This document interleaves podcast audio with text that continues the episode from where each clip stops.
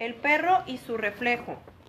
Un perro muy hambriento caminaba de aquí para allá, buscando algo para comer, hasta que un carnicero le tiró un hueso.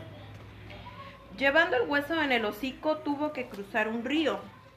Al mirar su reflejo en el agua, creyó ver a otro perro con un hueso más grande que el suyo, así que intentó arrebatárselo de un solo mordisco pero cuando abrió el hocico, el hueso que llevaba cayó al río y se lo llevó la corriente.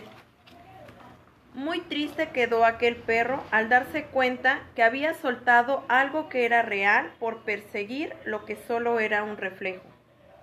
Moraleja, valora lo que tienes y no lo pierdas por envidiar a los demás. A veces no valoramos las cosas que tenemos por estar anhelando las cosas de los demás. Muchas veces nos gana la ambición y por querer y por querer más perdemos lo que ya tenemos seguro.